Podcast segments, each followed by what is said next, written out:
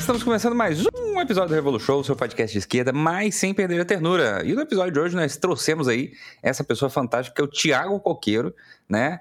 É, para a gente falar sobre a questão dos quilombos é, e do escravismo aqui no Brasil, né? Para ter esse bate-papo com a gente. É, para vocês terem uma noção, rapidinho, aqui antes da gente começar o nosso querido podcast, passar essa bola para o Tiago. É, o Brasil ele tem uma particularidade em, em, relação aos demais países do mundo, né, principalmente aos países da América Latina, é que tem uma estimativa aí que 40% de todos os escravos que foram é, trazidos para o assim chamado Novo Mundo, né, que, é, que são as Américas, é, vieram para o Brasil, especificamente. Para vocês terem noção, os Estados Unidos teve esse, é, esse sequestro da população negra aí de 6% da África, né, estimada, né? É, e, além disso, tiveram outras particularidades também é, em relação aos demais países, como Peru, a Colômbia e assim por diante.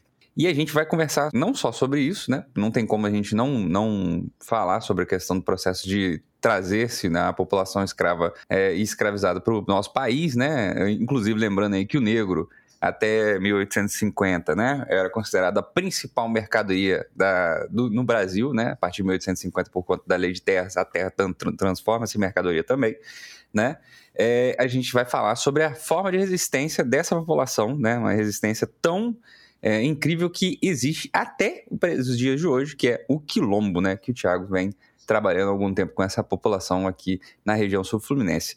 Tiago, se apresenta aí para a galera, vamos dar. Fala aí, Zameliano. Bom dia, boa tarde, boa noite. Eu sou Tiago Coqueiro, sou militante do coletivo negro Minervino de Oliveira, é, faço parte aí do, do Partidão, né? Sou militante do Partidão. Estou cumprindo essa tarefa aí de ser pré-candidato a deputado estadual pelo Partidão aqui pelo Rio de Janeiro. Sou professor né, de educação física, leciono né, na rede municipal de Niterói para educação infantil. Estou licenciado por causa da questão das eleições da, da coordenação geral do CEP Niterói, né, do Sindicato dos Profissionais de Educação Núcleo Niterói. Tratar desse tema, né, educação quilombola, é tratar um pouco da, da trajetória de luta né, do, da população negra né, por, por direitos, né? que, né, na síntese da questão quilombola atualmente, ela é a síntese da luta pelo território, né? Pelo território, por educação, por saúde, né? Enfim, né? Por direitos sociais que está, estão escritos né, na nossa Constituição, mas que não são efetivados, né? Aí nós vamos trocar esse papo aí, que é um tema né, bastante caro para nós do Minervino e para mim especialmente, né? Que tem uma ligação muito forte aí com, com o Quilombo de Santana, que é aí pertinho de você, em Volta Redonda, em Patis, né? O Quilombo de Santana. E é isso. Muito bom, meu querido. Inclusive, Quilombo de Santana aí que é, não tem muito tempo, né? A gente fez uma campanha de arrecadação junto com o Luigi aí, é, e o Luigi Versa. Um abraço para eles. A gente conseguiu arrecadar, eu acho que na época foram o quê? 13 mil reais, né? Isso. Pro pessoal do Quilombo lá, que auxiliou muito é, eles lá. Para as pessoas terem mais ou menos noção, porque às vezes as pessoas não têm noção, né? Estima-se que, por exemplo, o negro, né, escravizado no país, ele produzia bem por cerca de sete anos, né? E a partir desses sete anos ali, enfim, por conta do, da carga extenuante de trabalho, né? Enfim, dos maus tratos contínuos, né? Ele já é, acabava falecendo, morrendo por conta desse processo. E o senhor de escravo fazia isso tranquilamente porque ele sabia que tinha como substituir essas pessoas rapidamente, né? Como é que foi essa coisa assim do, do sistema escravista brasileiro e como é que isso passa por essa forma de resistência que são os quilombos daquela época e de hoje em dia? Então, Zameliano, isso aí é.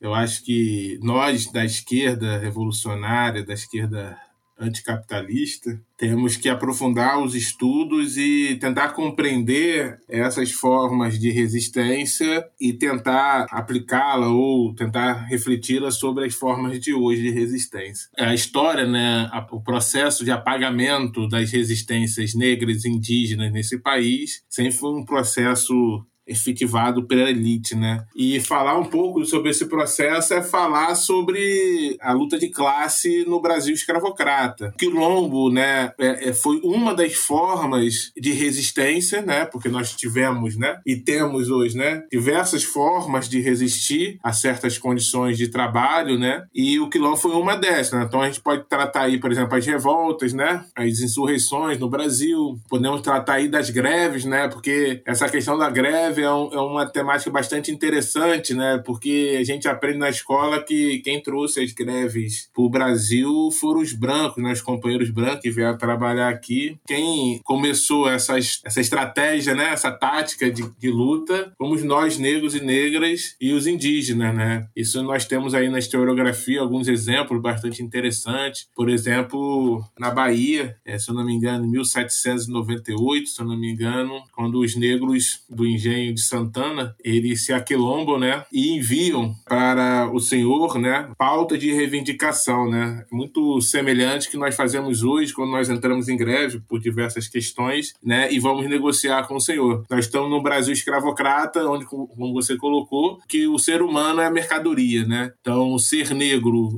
indígena, né, ser não branco nesse país, nessa época, era ser considerado um ser sem alma, sem vida pelas elites. E o quilombo, né, foi e é das estratégias de guerra, né, de, de resistência que eu, que eu considero uma das mais elaboradas, né. Quilombo, como diz nosso nosso teórico, né, do Partidão Clóvis Moura, onde houve escravidão, houve quilombo. Como dois e dois são quatro, isso é, é, regra básica da luta de classe no Brasil escravocrata. Não só no Brasil escravocrata, como na América escravocrata. Quilombo não é só um fenômeno do Brasil. Nós temos quilombo na Colômbia, nós temos quilombo na Venezuela, nós temos quilombo no Caribe, nós temos quilombo onde houve escravidão. Porque é, é, é a resposta da nossa classe, né? E se estruturava em algumas regiões dessa forma. Isso aí é a primeira questão que a gente tem que, que identificar. Né? A, a segunda questão que eu acho necessário para a gente entender a questão quilombola, os quilombos né, têm uma, um imaginário na sociedade, eu falo isso porque eu também tinha isso na cabeça, né, quando eu comecei a, a militar junto com os quilombolas, que quilombo eram comunidades né, formadas por negros, tal, isso aquilo, mas que vivia isolado. Isso é um mito, assim. Né? Quilombo né, foi uma forma de resistência dos negros escravizados né, que tinham relações econômicas e políticas com a cidade ou um centro mais dinâmico da onde estava localizado esse quilombo. E a, as formas de resistência elas vão se alterando de acordo com, com o ciclo econômico. Um quilombo que se forma, por exemplo, no Nordeste, no Brasil, aí da cana-de-açúcar se organizava de uma forma. Aqui se organizava no Brasil, aí na região de Minas Gerais, Cuiabá, Minas Gerais, né, do Brasil aí da mineração, do ouro, se colocou o nome do ouro, se organizava de outra forma. No, na região aí nossa aí do, do Vale do Paraíba, se organiza de outra forma. Né? Então, os, os ciclos econômicos né, vão meio que, que, que ditar um pouco as, as formas de organização dos quilombos. Né? É por e, e o José dos Reis, que tem um livro muito legal que indico aí, que é Por um Fio de Liberdade, que na realidade são diversos artigos falando sobre as questões quilombolas tal, ele vai falar sobre uma característica muito importante que era a formação do campo negro. E, e é uma, né, essa formação do, do campo negro, eu tendo a acreditar que é um dos ensinamentos para que nós, né, da população negra, trabalhadores trabalhadores negros, é, reflita e, e retire lições desse campo negro. O que, que era o campo negro? Por exemplo, né, um quilom, um, um, né, uma, um, negros né, escravizados né, se refugiam para o meio da mata. Por que para o meio da mata? Porque a mata, a floresta, é um ambiente que existe uma proteção, existe ali uma proteção, é uma questão militar. Né? Você vai para dentro do mato, então ali você tem né, a floresta que te protege. A floresta também, pelo seu solo ser bastante fértil, ela também fornece alimentos em abundância. Muito interessante isso, né? O solo fértil, né? Quando você se né, refugiava. E lembrando que, que eu conto muito para meus alunos de 5 anos, de 4 anos, 3 anos, tento explicar o que, que foi isso. Você se aquilombar, né? Você é, fugir, você fazer esse processo, era um processo bastante de, né, de bastante peso e de bastante rebeldia, de bastante ousadia, né? É, como dizem meus alunos, é ser muito brabo, né? Para você fazer isso. Porque se você fosse pego pelo capitão do mato, né, você poderia perder a sua vida, você poderia perder uma orelha, tomar 100 chibatadas, ser é, né, humilhado em praça pública, ser torturado. Né? Então não era uma, uma decisão muito fácil você se aquilombar. E quando esses negros se aquilombavam, né, eles iam para a mata por uma questão militar, uma questão de sobrevivência por causa da, da, do, do solo fértil, que é a floresta, né? E também né, perto de rios, né? Porque ali tem proteína, tem os peixes, tem os animais que vão beber no rio, aí você tem uma caça. Então, todo esse processo ele vai ajudar um pouco os, os aquilombamentos. E nessa questão, com essa base material, né, que são os alimentos, as caças, né, a proteína, isso, aquilo, é com essa base material que, essa, que esses negros, né, escravizados, aquilombados, vamos dizer assim, faziam comércios com setores da sociedade. E esse comércio dos setores da sociedade é que o José dos Reis vai, vai classificar como campo negro que através desse processo de troca de mercadoria, ali você desenvolvia o quê? Uma uma relação político e, e, e político-econômico com certos setores da sociedade. Então, por exemplo, né, o quilombo aqui na região de Nova Iguaçu, no Rio Iguaçu, que vendia, né, que tinha como uma base ali da sua, da sua interação com, as, com, com o meio urbano ou, ou o setor mais dinâmico da sociedade naquela época, a lenha né? A lenha que era tirado do quilombo, que era um local marginalizado, que era um local proibido, porque você ser quilombo, você era criminoso. Né? É igual você ser criminoso. Né? Você estava burlando uma lei da sociedade que o negro ele, ele tinha que ser propriedade de alguém. Então, quando você se aquilomba, você vira um criminoso, você vira um fora da lei. Então, essa lenha que era produzida em um ambiente fora da lei, vamos dizer assim, ela era usado pelo Império para se tomar o seu banho quentinho no inverno carioca, entende? Então, é essa dinâmica, essa relação política e militar, política e é, financeira, econômica, que cria esse campo negro. E esse campo negro também era favorável aos quilombolas. Primeiro que ele né, conseguia, através dessa troca, ter armamento, ter outros tipos de alimento, né, ter outras coisas, e também informações preciosas sobre a repressão do Estado né, sobre a repressão do, do, da, do, do Império sobre os quilombolas. Né? Então, quando o, a tropa de Capitão do Mato iria tentar né, capturar os negros que estavam aquilombados, informante da cidade falava: Ó, já está saindo aí, é melhor vocês né, se dispersar aí, fazer sua outra forma de resistência. E, e, é mais ou menos isso, né, que, que vai se estruturar essa questão quilombola. Né? É, é nessa dinâmica que nós temos que pensar, por exemplo, Palmares. Palmares, né, que é um grande exemplo né? Onde nós devemos tirar algumas lições de Palmares, né? Que é essa relação econômica, nesse né? campo negro, a questão do território, o controle militar do território, entre outros aspectos que Palmares tem que ensinar a nós hoje no século XXI a pensar uma forma de resistência. E para só para finalizar um pouco isso, Zamiliano, é, essas mesmas características de Campo Negro que nós, né, os negros aquilombados usavam no Brasil escravocrata, é usada hoje por diversos movimentos que lutam pelo território, né? Tanto os quilombolas quanto, por exemplo, o MST, né, o Movimento Sem Terra, quanto o MPA, que na realidade as cestas camponesas, os alimentos que o MST vende para a cidade, o, o, o, os alimentos que os quilombolas vendem, as festas que são elaboradas dentro do quilombo, na realidade, no fundo, no fundo, no fundo, tem uma relação intrínseca com a questão do Campo Negro, que é dessa forma né, que estabelece um diálogo com outros setores da sociedade. Então, quando você compra uma mandioca, um aipim, né, uma macaxeira de um quilombola, né? Quem comprou esse, esse aipim, essa macaxeira do quilombola, e primeiro que ele está financiando o quilombo. E segundo, que ele está conhecendo um quilombola. Tá? E existe quilombo nesse país. Um caso muito, muito lindo de se ver foi, por exemplo, aí na região do Vale do Paraíba, com o jongo, né?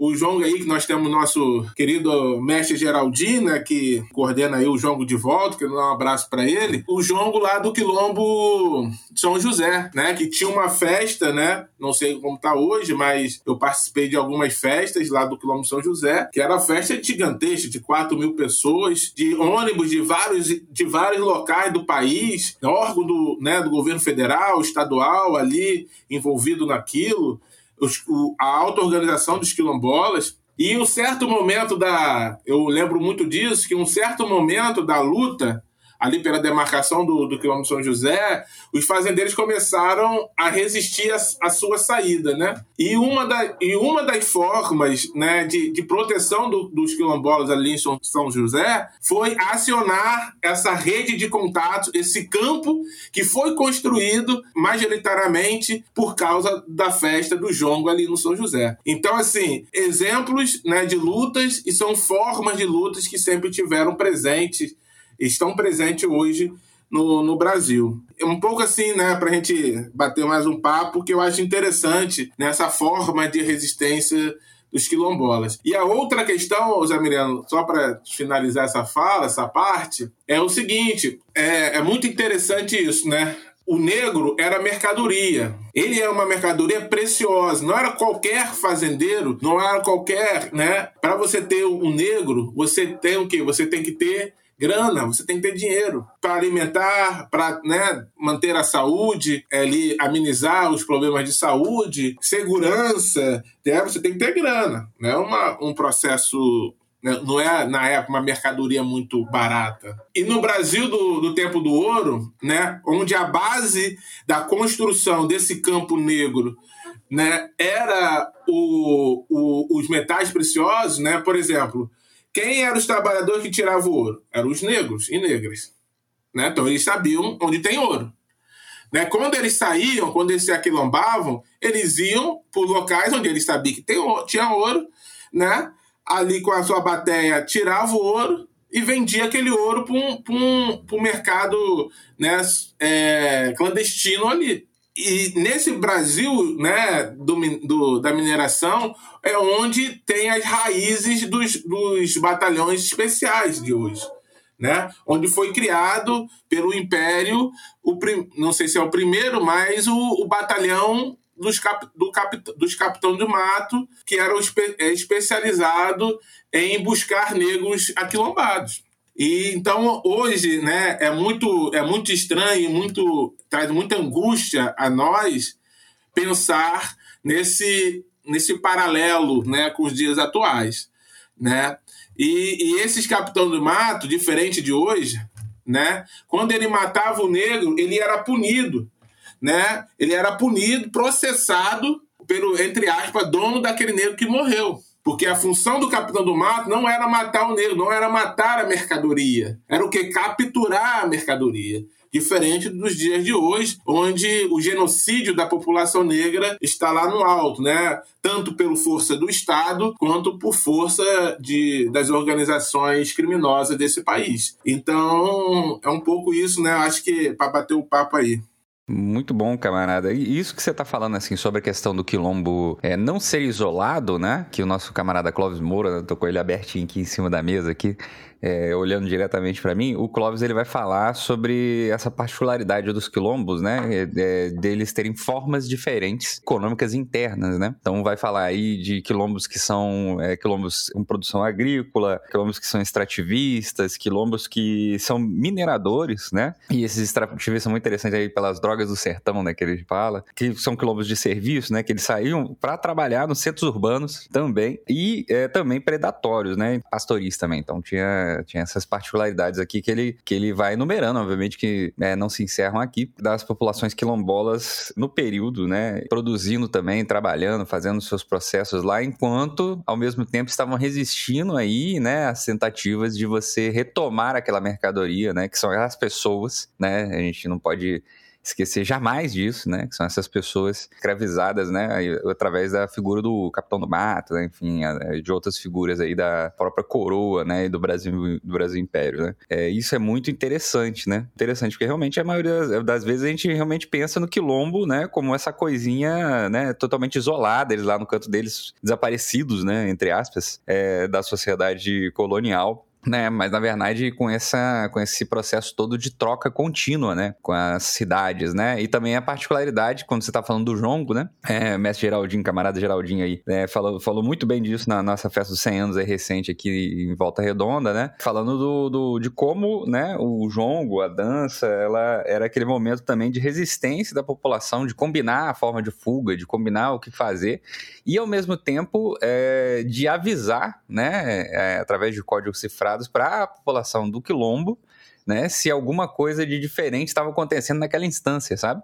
E isso eu acho muito interessante, assim, muito interessante mesmo esse formato e essa forma de resistir ao processo de escravização, né, de total e 100% de mercantilização. Ah, aliás, inclusive, um abraço aí para Joel Pinheiro, né, essa pessoa que não tem problema nenhum em falar de vender órgãos, né? É.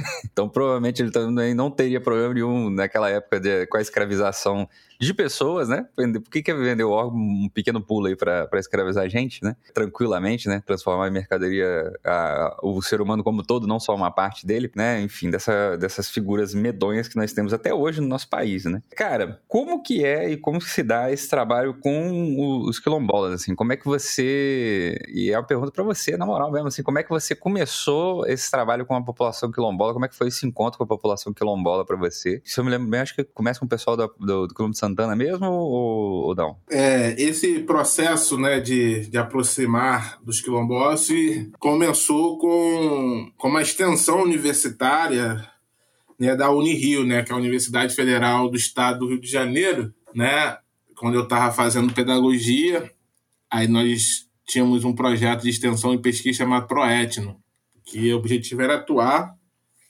em comunidades indígenas e quilombolas e onde eu conheci o, o Quilombo de Santana, né? E conhecer o Quilombo de Santana, que fica aí no Vale do Paraíba, em Coatis, foi um, um processo bastante bonito e também doloroso de conhecer como se estabeleceu a resistência né, da população negra no Brasil. Né? Porque a gente fala das formas de resistência do, da população negra, né, que acaba aí em, em 13 de maio de 88, de 1888, e volta aí nos dias atuais, né? Porque né? Era essa um pouco da minha, da minha imagem né? desse processo de resistência da população negra. E quando eu começo a entender, né? começo a compreender, a conversar com os mais velhos da comunidade, né? infelizmente hoje ele nos, né? uma boa parte não está entre nós, porque é outro debate que a gente pode entrar aqui, né? que é sobre a garantia dos direitos sociais, a garantia da saúde, a garantia de aposentadoria, porque isso não é apenas uma questão econômica, né? É uma questão de manutenção de uma cultura viva.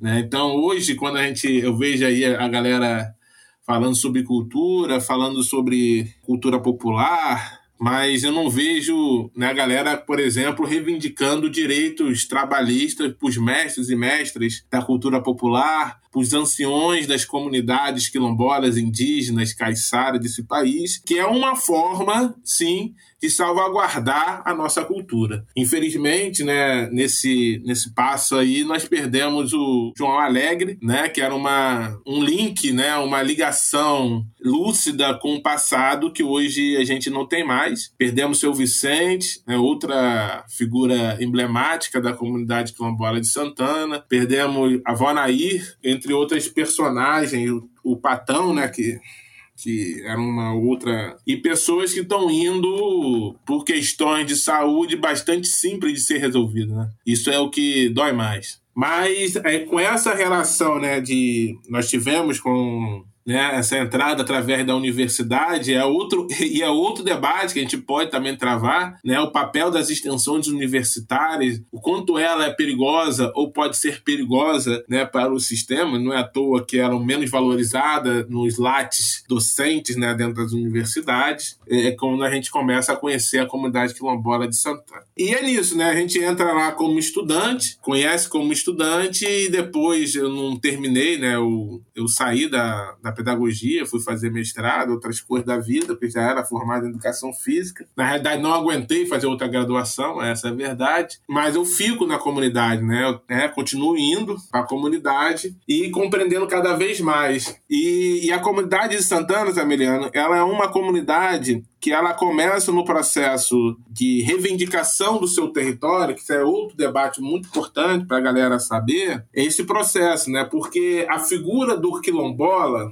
né, essa, esse ordenamento jurídico em torno dessa figura, ela vai terminar em 13 de maio de 1888, né, o fim da escravidão, entre aspas, bem entre aspas isso, né, e vai voltar na Constituição de 1800, 1988, 100 anos depois, né, o Estado brasileiro tem um, um artigo da DCT que vai garantir o, a titulação dos territórios quilombolas. E é preciso a gente meio que compreender como que se chega a isso, né?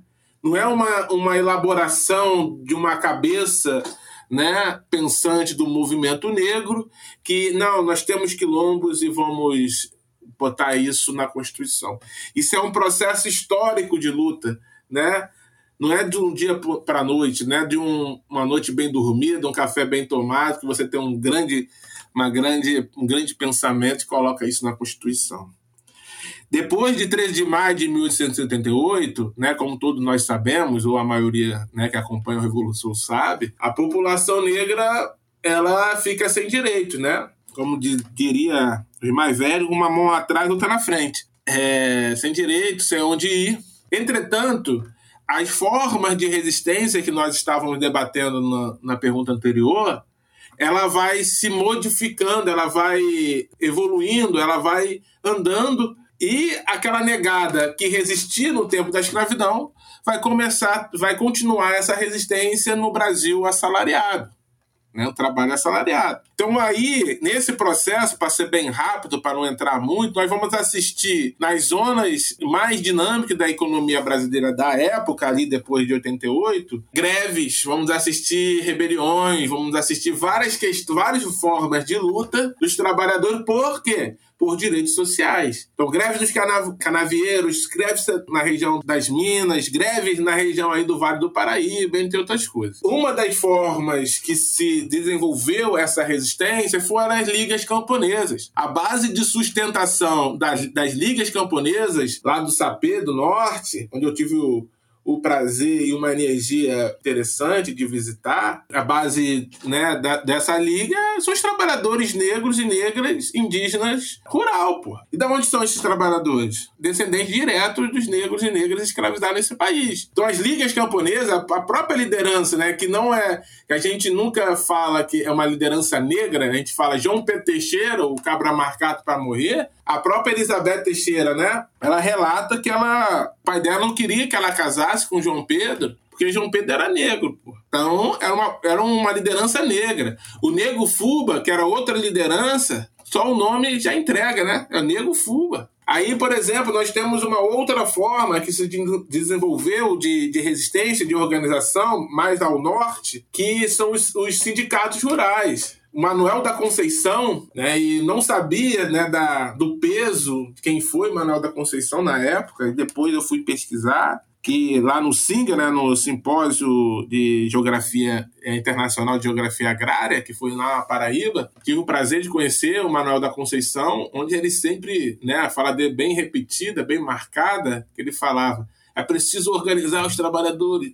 É preciso organizar os trabalhadores. E esse companheiro, que hoje não está mais entre nós, ele era negro. Uma das grandes lideranças do Maranhão, que perdeu a sua perna por causa da polícia do Sarney. É, é, um, é um pouco né, esse processo. Então, o negro que foi escravizado, pós a escravidão, ele vai se organizar de outras formas. E esse processo vem, vem, né, vem se tornando. Aí não vou entrar mais em detalhes, então a gente vai ficar aqui a tarde toda para falar isso, né? Igual, se, é igual quando o Paulinho da Viola fala sobre a Portela. Se eu vou falar da Portela, hoje eu não vou terminar. Né? A gente entra aí no, no pouco da polêmica da situação atual da, da, da região amazônica, né? que começa na década de 70, né? na ocupação da ideologia da época, que é o governo militar falar que a floresta amazônica ela, ela é um vazio demográfico, né? não existia gente, né? então por isso tem que ser ocupado. Então, a única forma de ocupação é desenvolver uma política de migração para a região, né? E foi dessa aí que eu, né, surgi, né? Que eu sou de Rondônia, né? Minha mãe é baiana, né? Do, do sertão da Bahia. Meu pai é gonçalense, né? Se encontraram em Rondônia, tiveram minha irmã e eu, né? Eu sou um pouco resultado desse processo de ocupação aí da, da região amazônica. E, e nesse processo, Emiliano, você tem ali o que está correndo hoje, que é os conflitos. Né? Tem os conflitos, e nessa época não existia figura do quilombola. Entendeu? Na década de 70 não existia a figura do quilombola. Existia a figura do campesinato negro. Existia a figura do poceiro. A gente que já andou muito pelo campo, a gente vê muito essa figura ainda, né? Não, eu tenho direito a isso aqui porque eu sou poceiro. Porque nessa época, o que garantia o acesso ao direito era ser poceiro. Então você vai reivindicar esse acesso, esse, esse direito para você ficar na terra. Então o que, que nós vamos assistir nessa, nessa época da ocupação, do início da ocupação da, da região amazônica? Diversos conflitos por causa de poceiros. E quem eram esses poceiros? São a população negra diretamente é, de, de origem dos negros escravizados. E teve um trabalho brilhante assim, de proteção da Pastoral da Terra, da, da Comissão da Pastoral da Terra, que começa a organizar esses trabalhadores, mesmo no tempo da, da, do Brasil na ditadura. E essa movimentação no norte, nós tivemos o primeiro encontro de comunidades é, negras rurais da época, antes da Constituição de 88, é que vai formular né, esse artigo da DCT. Então, o artigo da DCT, o artigo 68, se não me engano é o 68 da DCT, é o que vai garantir o território quilombola, ele é um artigo, o Zamirando, que é, que é construído nesse processo de luta, entende? Né? E, e isso vai desenvolver, na década de 90, uma disputa isso tudo para chegar na quilômetro Santana. Uma disputa sobre a regularização do artigo da DCT. Mas a década de 90 vai ser um debate importante de regularização do artigo da DCT. Lembrando que a DCT é aquele artigo, se ela for contemplada, né, foi de fato realizada, ela cai, né, não existe mais. Mas como nós estamos no Brasil é, escravocrata no Brasil, dos latifúndios, esse artigo ele vai ficar para sempre, né? Até que a gente consiga fazer uma revolução socialista nesse país e, e, de fato garantir o direito à terra dos trabalhadores. Então, o artigo da Constituição ele vai falar aos remanescentes das comunidades dos quilombos que estejam ocupando suas terras é reconhecida a propriedade definitiva, devendo o Estado emitir-lhe títulos respectivos. E isso é uma guerra. Por quê? Primeiro, quem é o quilombola? Né? É uma disputa sobre o conceito de ser quilombola. Segundo, quem vai demarcar esses territórios? É o INCRA ou a Fundação Cultural Palmares, que foi criada na Constituição de 88? Né? E terceiro, a questão do marco temporal. São esses três debates que vão orientar, vão, vão, vão, vão fomentar os debates no, na década de 90. Os, aí eu vou tentar aqui colocar bastante sinteticamente as posições. Né? Sobre a questão do INCRA e da Fundação Cultural Palmares, os ruralistas, que desde a Constituição de 88, desde os debates da, da Constituição de 88, eram contra esse artigo, uma ressalva aqui, né? pelas pesquisas que eu fiz, é, me parece que eram os mais conscientes sobre o impacto dessa política. Porque tanto o movimento negro quanto o movimento quilombola, eles não tinham a compreensão do impacto que essa política teria na, na concretude da vida. Então, os latifundiários, a burguesia,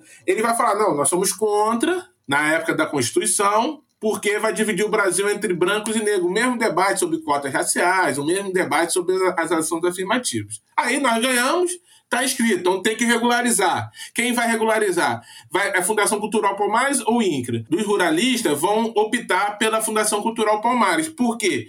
Porque a Fundação Cultural Palmares ela não tem gente, servidor capacitado e gente para fazer esse trabalho. Né? Então é uma forma de paralisar a política. Os movimentos sociais vão reivindicar o INCRA. Né? Já tem uma estrutura de, de décadas aí de demarcação, de luta, isso e aquilo. O Fernando Henrique, ele cria um, uma, um decreto, se eu não me engano, em 99, colocando a Fundação Cultural Palmares como a demarcadora de territórios.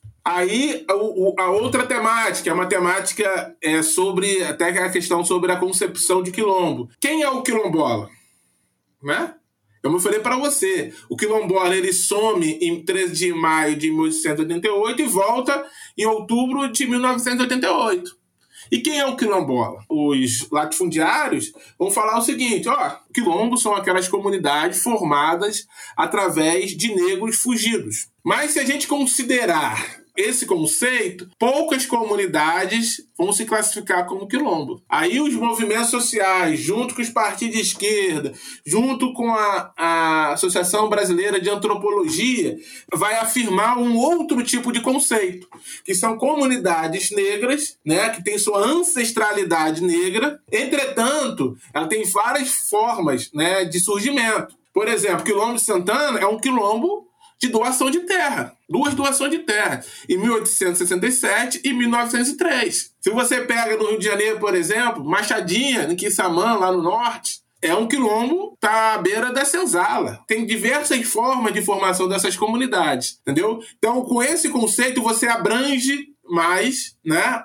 E titula mais terras. É uma forma de garantir as terras para as comunidades. Fernando Henrique bota a Fundação Cultural Palmares como demarcadora e coloca esse conceito de quilombo como quilombo como comunidades fugidas, de aquilombamento e tal. Ele vai vir nesse bojo. Em 99, Santana é reconhecida e titulada.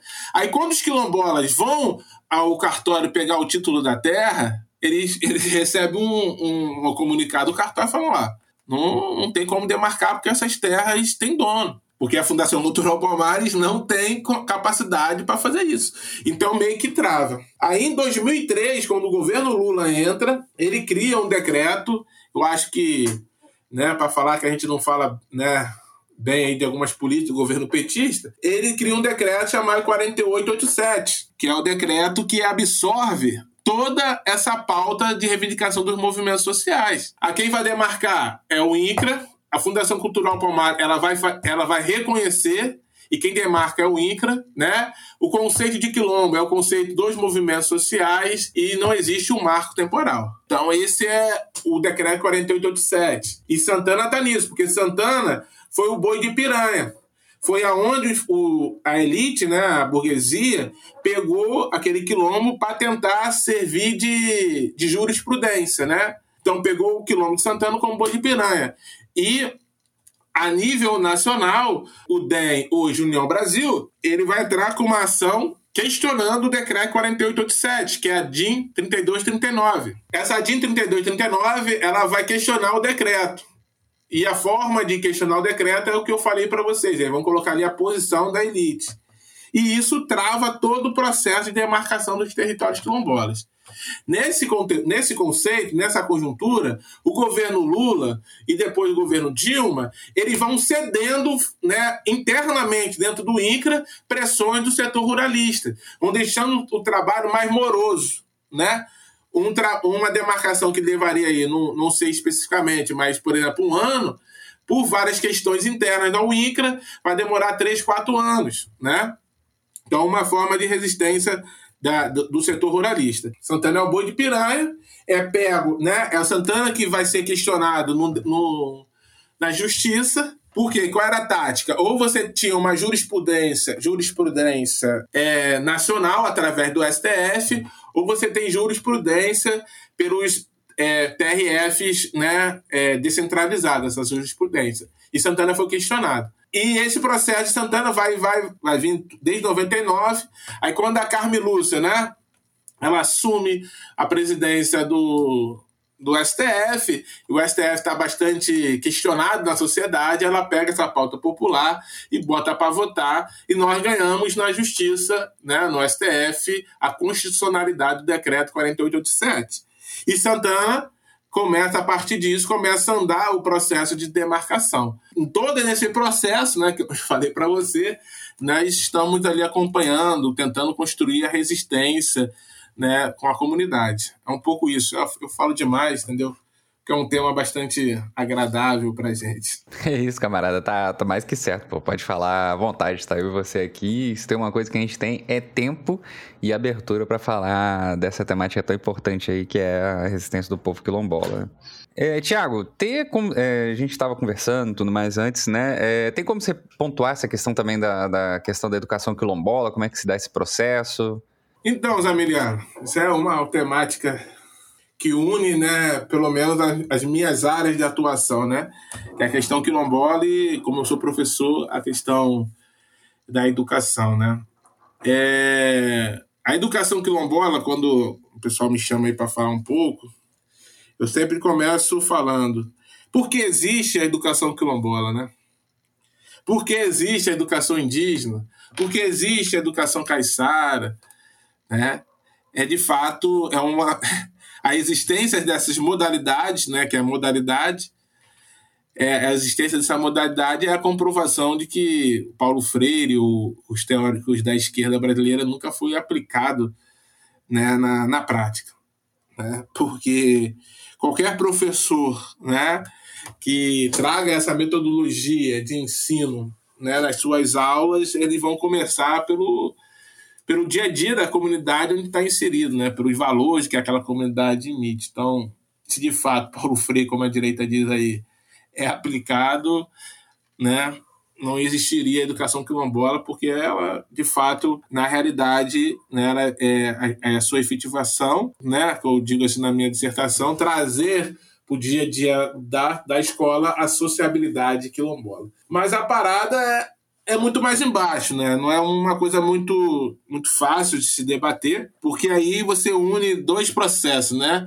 Uma luta pelo, pela demarcação do território por uma educação pública gratuita de qualidade. E é um debate, né? Por exemplo, nós temos um debate sobre território, né? Território não é apenas um pedaço de terra, é uma relação de poder, uma relação entre a, as classes ali, né, colocadas.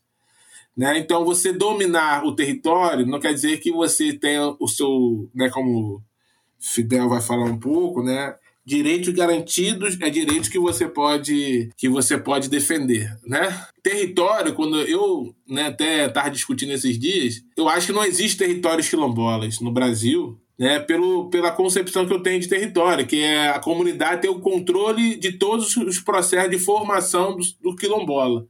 Então, a comunidade tem que ter o controle sobre a escola, tem que ter o controle sobre a saúde, tem que ter o controle sobre o processo produtivo, tem que ter o controle sobre a, a questão militar, tem que ter o controle, né?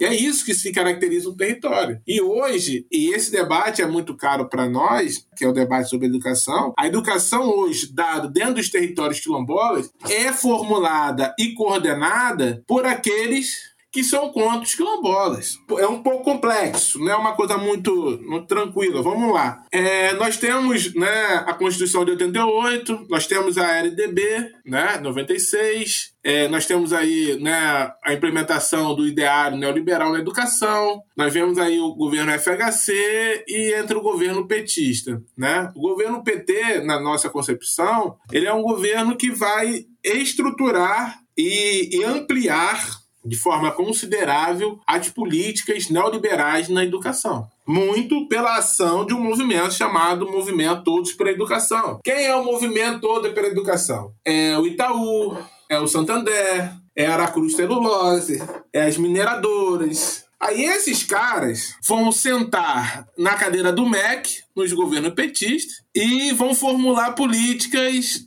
para a educação. E essas políticas para a educação incluem também políticas para a educação quilombola. Porque não podemos compreender a educação quilombola como algo afastado, algo extra, algo exótico. Não. Ele está dentro da legislação que rege a educação.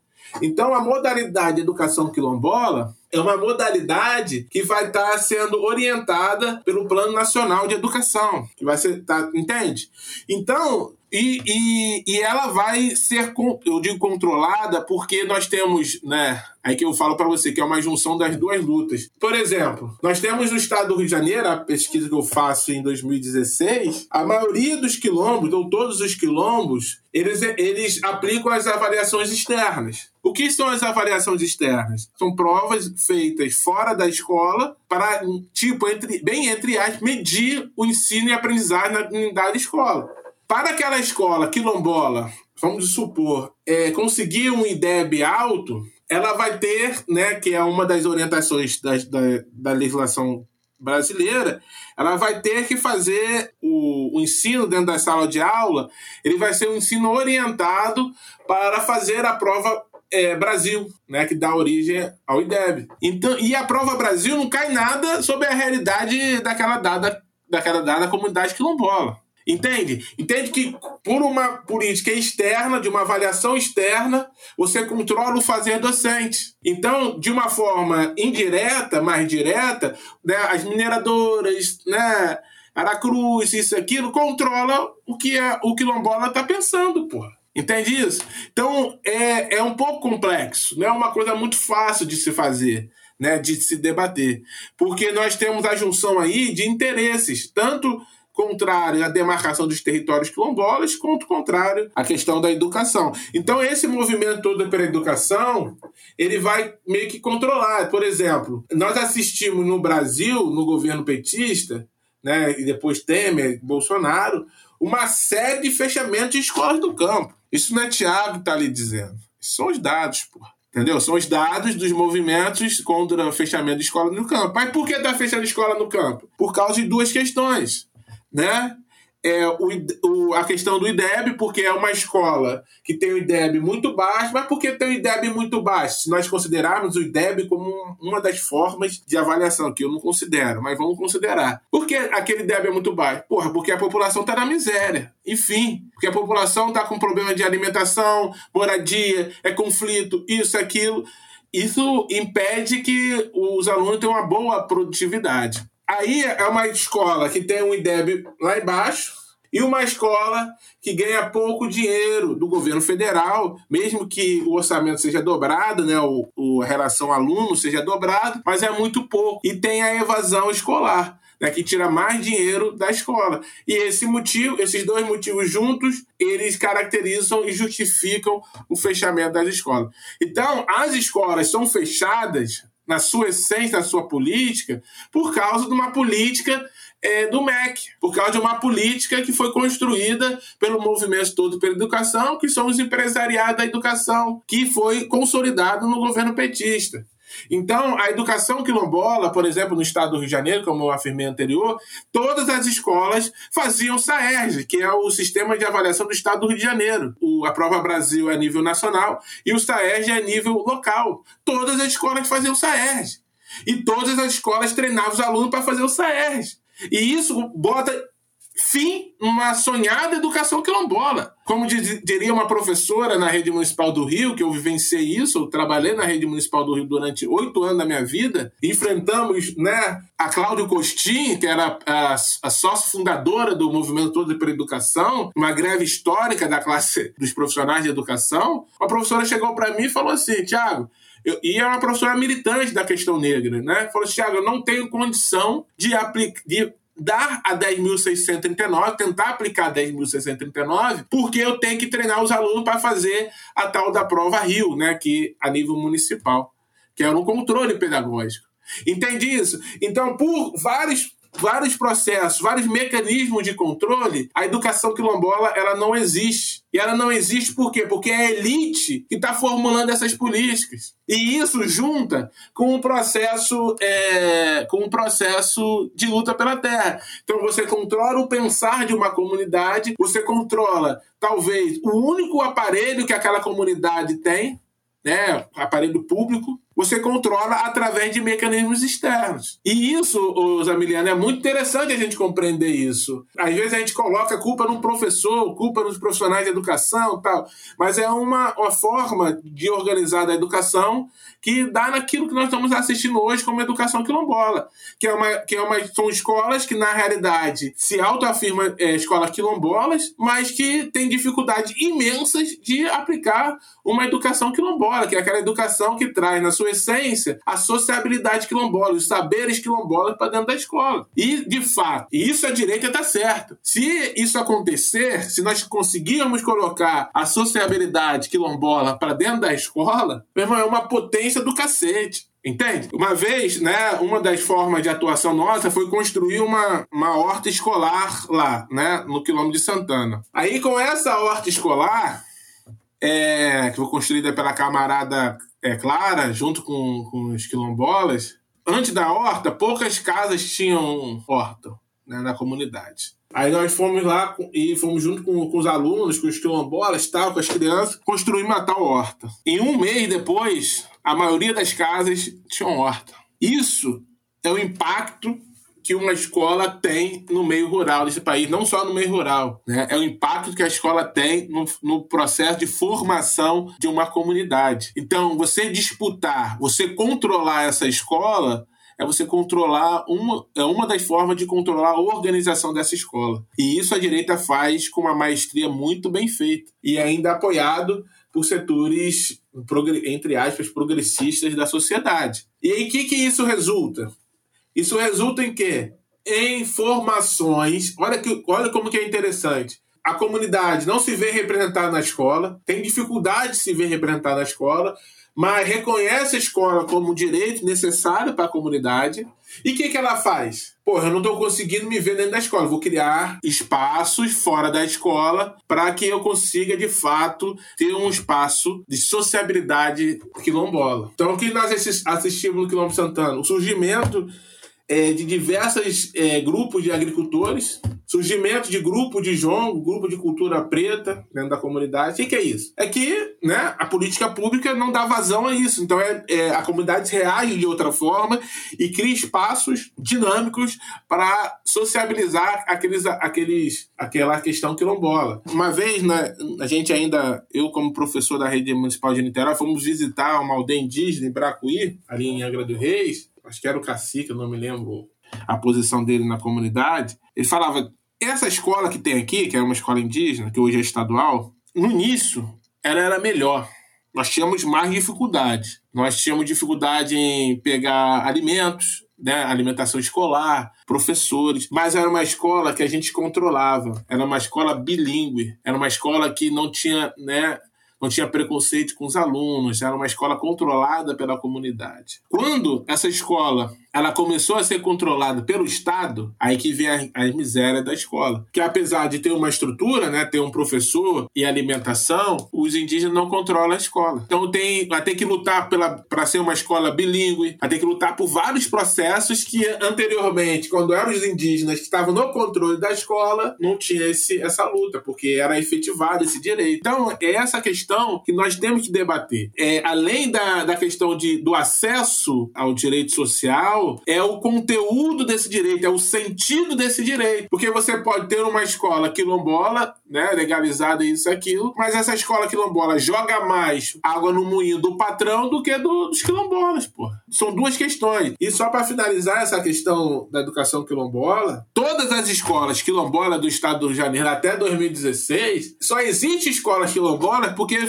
tiveram vários processos de luta pela educação, pô. Quilombo de Santana, que é o quilombo que a gente tem mais atuação. Quilombo de Santana foi construído pela comunidade a escola que está lá hoje, que foi reformada, isso, aquilo, mas a escola que obrigou o governo né, a aplicar, a deixar a educação ali em Santana, foi construída pelos quilombolas junto com a irmã Elizabeth, mas quem construiu, botou o braço naquilo ali, foram os quilombolas. Nhanga dos Reis. Foi um processo que uma, uma trabalhadora, né, uma moradora negra, na época que não era considerada quilombola, começou a ensinar os seus ali a escrever. E isso, né, foi, fez aquela escolinha, aí foi uma escola maior, né, um grupo maior, e o Estado, na época do Brizola, absorveu essa, essa, essa iniciativa, e hoje nós temos a, a escola lá do, do Quilombo do Bracuí se não houvesse essa forma de resistência, essa forma de ensino e aprendizagem dos nossos pelos nossos, não teria escola em Bracuí. Como não teria escola em Santana, né, o movimento para a construção da escola. Como, por exemplo, no Norte Fluminense, em Campo do Goitacazes, as escolas lá têm uma origem nas escolas de fazenda. Né? Foi construído por fazendeiros para dar meio que uma, um sentido para a vida das suas filhas, que a maioria se formava em professoras, para ensinar os seus empregados da fazenda a, a ler e escrever. E essa escola hoje se reivindica a escola quilombola. Então o que, que nós assistimos? A não construção de escolas quilombolas pelo menos no estado do Rio de Janeiro. São escolas que estão hoje em pé por diversos processos de luta, diversas nascentes, riachos que vão desembocar, por exemplo, numa luta antirracista. Então, isso tudo nós estamos debatendo é a educação quilombola, que é um pouco esse debate que a gente traz sobre esse processo. E hoje eu vejo, né, um debate também bastante polêmico, eu acho que tem que ser feito, é um debate sobre se de fato, dentro de uma comunidade, nós vamos disputar internamente essa escola, que é controlar pelo Estado, que é controlar pela burguesia, ou nós vamos criar outros espaços de sociabilização e de construção de fato da sociabilidade quilombola. É um pouco isso, Zamiliano, que que a gente traz, né? Porque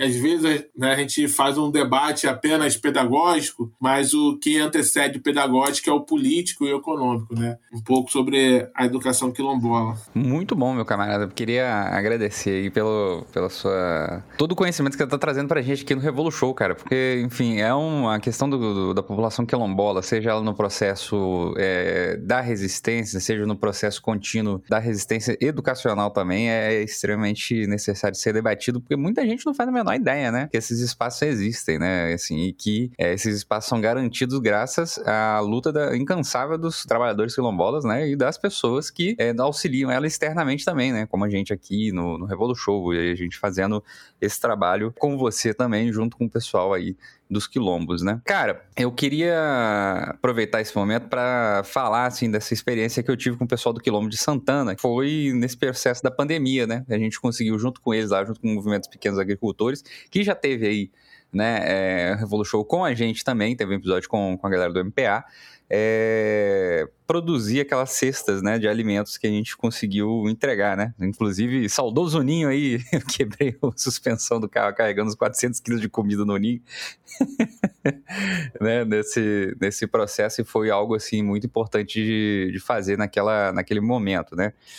É, eu acho que é um pouco disso, né, camarada? É, eu acho que a gente pode já ir caminhando aí para os finalmente, se você quiser aproveitar e é, dizer aí e falar aí, divulgar o trabalho, o seu trabalho, divulgar aí a pré-candidatura também, sinta-se à vontade. Então, Zamiliano, as cestas camponesas, né, junto com o MPA, é, foi uma, uma experiência do caralho, né? E fato, assim, um dos grandes problemas hoje das comunidades quilombolas, dos camponeses no Brasil, no Rio de Janeiro, é de fato escoamento, a produção, o incentivo. Para a gente ter uma noção, né, o estado do Rio de Janeiro hoje, é, nós temos em torno de 36 comunidades quilombolas no estado do Rio de Janeiro. 36, 38 comunidades quilombolas no estado do Rio de Janeiro.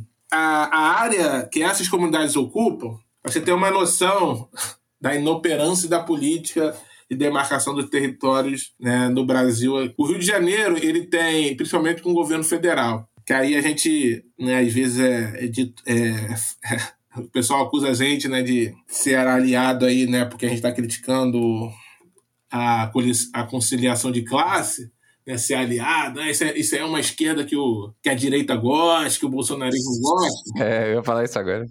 A esquerda que a direita gosta. É, essas comunidades, elas, são 38 comunidades, elas ocupam 10 mil hectares de terra no estado do Rio de Janeiro. E desses 10 mil, apenas três comunidades, se eu não me engano, São José da Serra, Campinho da Independência e Preto Forro, né? São três comunidades. Dessas três comunidades, duas foram demarcadas pelo Estado do Rio de Janeiro. Né, pelo ITERS. E apenas uma, que foi São José da Serra, que foi demarcada pelo INCRA. Então nós só temos três comunidades demarcadas, reconhecidas, demarcadas no, no processo atual Quilombo Santana já está na fase de tirar os fazendeiros, mas fazendeiro não quer sair. Né? Tá fortalecido com o governo Bolsonaro, isso, aquilo, e os caras não querem sair. E o Estado brasileiro, na hora que é para tirar os trabalhadores que estão ocupando, exigindo né, a Constituição, o MTST ocupa, como os movimentos sem terra ocupa, ele rapidamente tem uma ordem de despejo. Mas quando é os fazendeiros que tem que sair, essa ordem de despejo do INCRA né, demora a sair, né? Vai ser uma luta aí para a gente fazer isso. Mas, entretanto, dessas 38 comunidades, 10 mil hectares de terra. E até um debate que nós estamos trazendo nessas eleições, que uma das formas, né? Não estou dando a forma, uma das formas, uma das ideias para nós acabarmos com a fome no estado do Rio de Janeiro, que hoje chega a quase 2 milhões de pessoas passando fome no estado do Rio de Janeiro, é, por exemplo, o investimento massivo nas comunidades quilombolas. É o investimento massivo, por exemplo, no solo. Por que no solo? Ah, Tiago, mas porque são solos que, que historicamente, né, no caso lá de Santana e outros, outros locais, historicamente exauridos pelos fazendeiros, né? No quilômetro Santana, a gente pode botar aí uns 300 anos, né? Desde o tempo do café até os dias atuais, né? 200 anos aí de ocupação daquele solo. Então são solos exauridos. São solos que, por exemplo, nós fizemos lá uma tentativa com esses 10 mil reais que o Luiz aí né, nos ajudou aí, ajuda lá, nós fizemos análise do solo. E era, era acender a vela e rezar entendeu? Porque o solo já estava morto. Sim, tecnicamente não fica morto, mas né, no linguajar ali popular estava morto, porque o nível de acidez lá em cima, faltava fósforo, faltava nitrogênio, faltava sei lá o que, faltava tudo. Então, para você fazer uma retomada desse solo e fazer esse solo produzir, você precisa de quê? Você precisa de investimento. Os cálculos, né, que tento produzir algumas coisas, né, para um hectare de terra, para você recuperar esse hectare de terra, quase 5 mil, 6 mil reais, os amigos. Você fazer a recuperação com os preços dos, dos fertilizantes, dos, né, do, do processo ali, dos, do substrato que você tem que usar lá no alto, por causa aí a crise da, da Ucrânia, isso e aquilo. É um dinheiro. E quem vai dar esse dinheiro? E quem tem que dar esse dinheiro é o Estado, porra. O Estado tem que fazer uma política pública de fomento da agricultura nas comunidades quilombolas. Não só nas comunidades quilombolas, que é o nosso caso aqui, mas em todos os campesinatos brasileiros. Tem que fazer. Senão não vai ter produção, porra. Então o que que acontece? Aí você chega lá pro quilombola e fala assim, ó, vamos plantar aí. Mas você não dá condição pro cara plantar. Mas mesmo assim o cara planta. Na hora que o cara planta, o solo tá ruim, não vai dar. Não vai dar o milho, não vai dar a mandioca, não vai dar. Porque o solo tá ruim, a natureza é assim, meu filho. Ou você faz ou você faz, ou você não tem. Se você não faz uma recuperação do solo, ah, pode ser de forma agroecológica, pode ser de forma química, que for, você precisa de dinheiro. E esse dinheiro quem tem que dar é o Estado. Que é responsabilidade do Estado garantir a alimentação de todo mundo, que a alimentação tem que ser um direito. Por exemplo, né, nesses 10 mil hectares de terra, nós podemos produzir muitas coisas. Primeiro, porque as comunidades quilombolas são bolsões de mão de obra. Se você pega, por exemplo, a comunidade do Sobara, no, em Araruama, né? Região dos Lagos do Rio de Janeiro, está cercada de cana. Está cercada de cana. Então, e, e aquela, aquela comunidade trabalha para, para a Grisa, que é uma produtora de álcool da região. Você pega Santana, a comunidade trabalha para os fazendeiros, para o setor do comércio da cidade. Você pega todas as comunidades quilombolas, são trabalhadores que vão trabalhar em outros locais. Então, se nós tivermos uma política, primeiro, de auxílio para esses trabalhadores conseguirem sobreviver do momento que ele planta até o momento que ele, que ele, que ele comercializa a produção, porque, por exemplo, se você vai plantar aí, não sei, mandioca, né, aipim, macaxeira, pão de pobre, ou, né, para onde vai esse podcast, eu não sei, mas você precisa aí de nove meses, oito meses, algumas varia, vari, é, variedades de mandioca, seis meses. Então você precisa seis meses para você colher a mandioca e vender. Porra, meu irmão, mas você foi um quilombola que falou. Eu falei, pô, ali, né? A questão de plantação e tal. Eu falei, Thiago, eu trabalho de segunda a sábado. O único dia que eu tenho para descansar é domingo. Porra, eu não tenho condições de produzir, cara. Eu não tenho condições de plantar, eu quero plantar, mas é, minhas condições são essas, eu tenho que comer, porra. Entende? Então precisa de uma política pública para sustentar o caboclo do, do momento que ele assume a responsabilidade de fazer a plantação até o momento que ele que ele, que ele recolhe o alimento e vende e recebe o dinheiro. Esse, esse intervalo de produção tem que ser garantido pelo Estado. O Estado tem que garantir a bolsa para esses caras, tem que garantir uma, uma ajuda para esses caras, que é só dessa forma nós vamos ter eles dedicados né, integralmente ao trabalho na lavoura. E essa mandioca é que vai alimentar a classe trabalhadora na cidade. Então é preciso, Zé Milena, nós termos de fato uma política de produção de alimentos. E para nós termos uma política de produção de alimentos, nós temos que ter o quê? Nós temos que ter, levar em consideração o povo do campo porque os camponeses, quilombolas, indígenas, caiçaras, todos aqueles que produzem alimentos desse país. Se não tivermos isso em, em, em mente, não tem produção de alimentos. Rio de Janeiro hoje, para quem não sabe, perdeu 19% da sua área produtiva. 19%. O Rio de Janeiro hoje importa,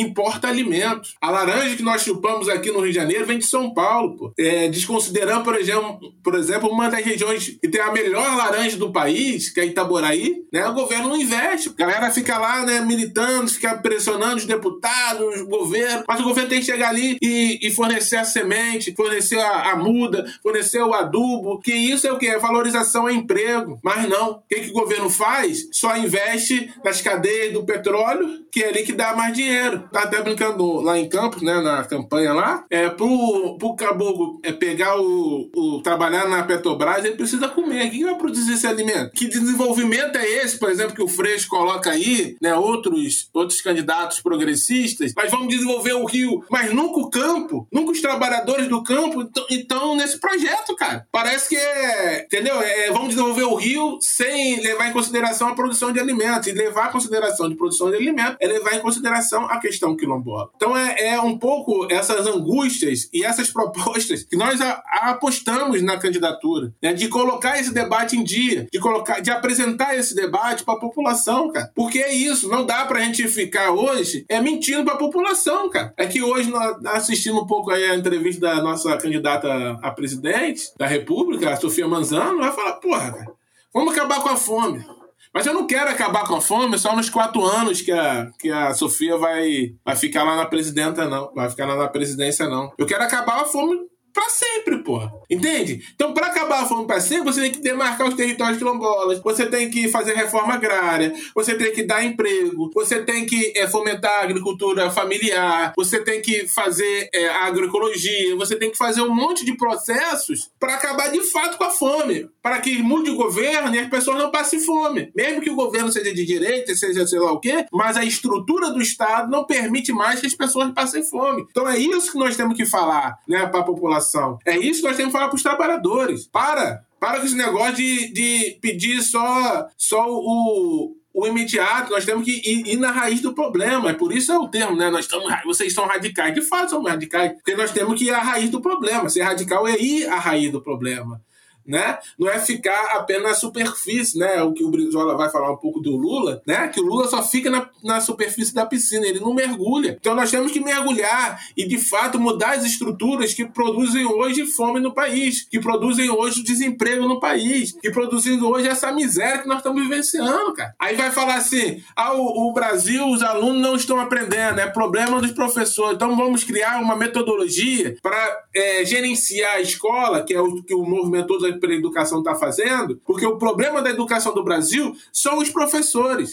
É isso que a direita pensa. Mas o problema do Brasil, o problema da educação do Brasil, não é, não são os professores. É a miséria que essa população está, cara. Como que você vai aprender com fome? Como que você vai aprender com seu pai desempregado? Como você vai aprender que você não tem uma moradia decente, onde mora na sua casa 10 pessoas? Como você vai estudar dentro de casa? Como que você vai estudar numa pandemia, dentro de uma casa onde mora 5, 6 pessoas, onde só tem três cômodos? Que criança criança que aluno, que criança vai conseguir se concentrar com gente falando perto, né? Então é isso que nós temos que debater. Nós temos que de fato ir à raiz do problema. Então hoje, os Amirianos, para finalizar e para colocar aí a nossa pré-candidatura à disposição, né? Que é aqueles e aquelas que queiram nos acompanhar, nós temos aí no Instagram, no Twitter, no Facebook. Vamos estar tá fazendo outras redes aí de, de sociais também. Mas é isso. Essa é a nossa angústia. É por isso que nós estamos nesse, nesse processo de eleição, é trazer essa angústia, é trazer de fato essa indignação de se tá de saco cheio com propostas que de fato não vão mudar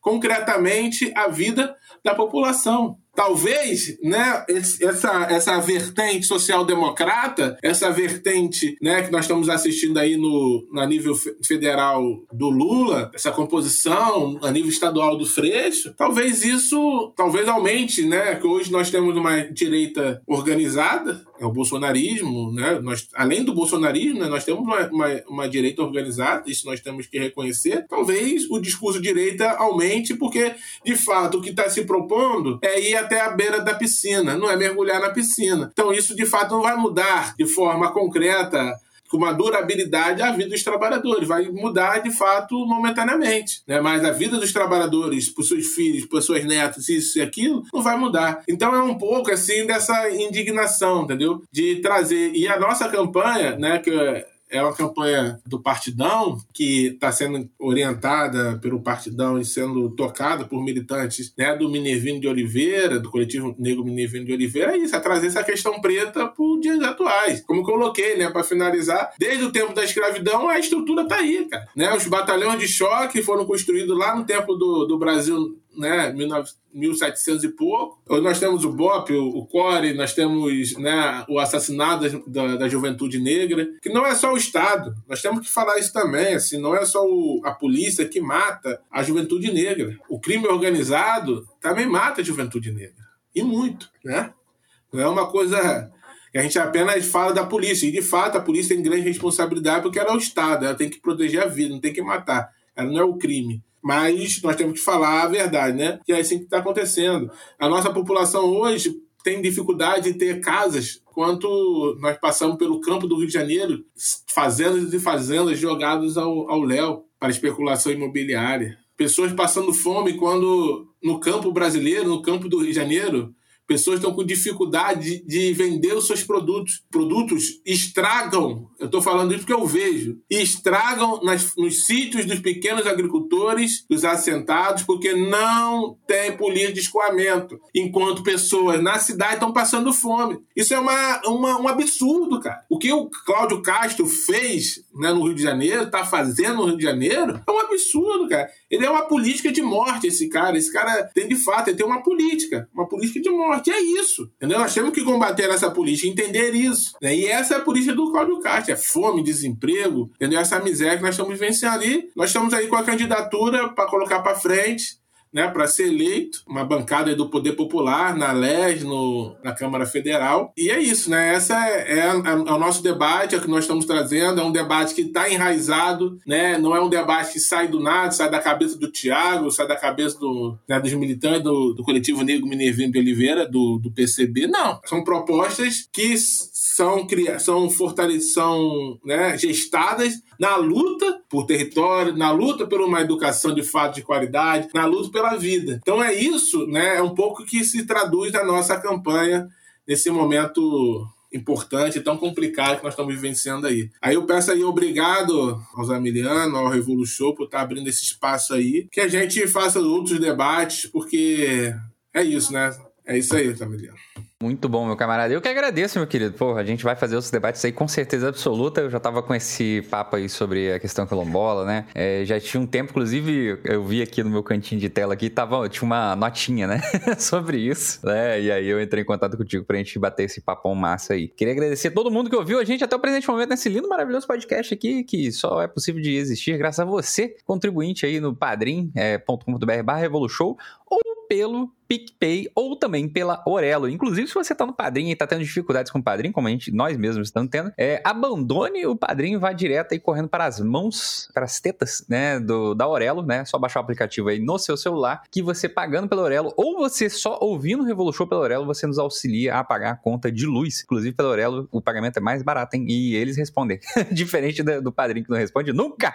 Então, é isso, minha gente. Não esqueça dos nossos cupomzinhos aí e também do Clube de Livro da Expressão Popular, que tá nada menos que show a partir de 75 reais. Você pode escolher, você recebe o livro que eles fazem a escolha para você e você pode escolher qualquer outro livro do catálogo deles. Porra, é bom pra caramba. Inclusive, eu já não tenho mais espaço na minha biblioteca de tanto livro que chegou aqui. Inclusive, vai chegar mais ainda essa semana. Então, um abraço no coração de vocês e a gente se vê numa próxima. Tchau, tchau.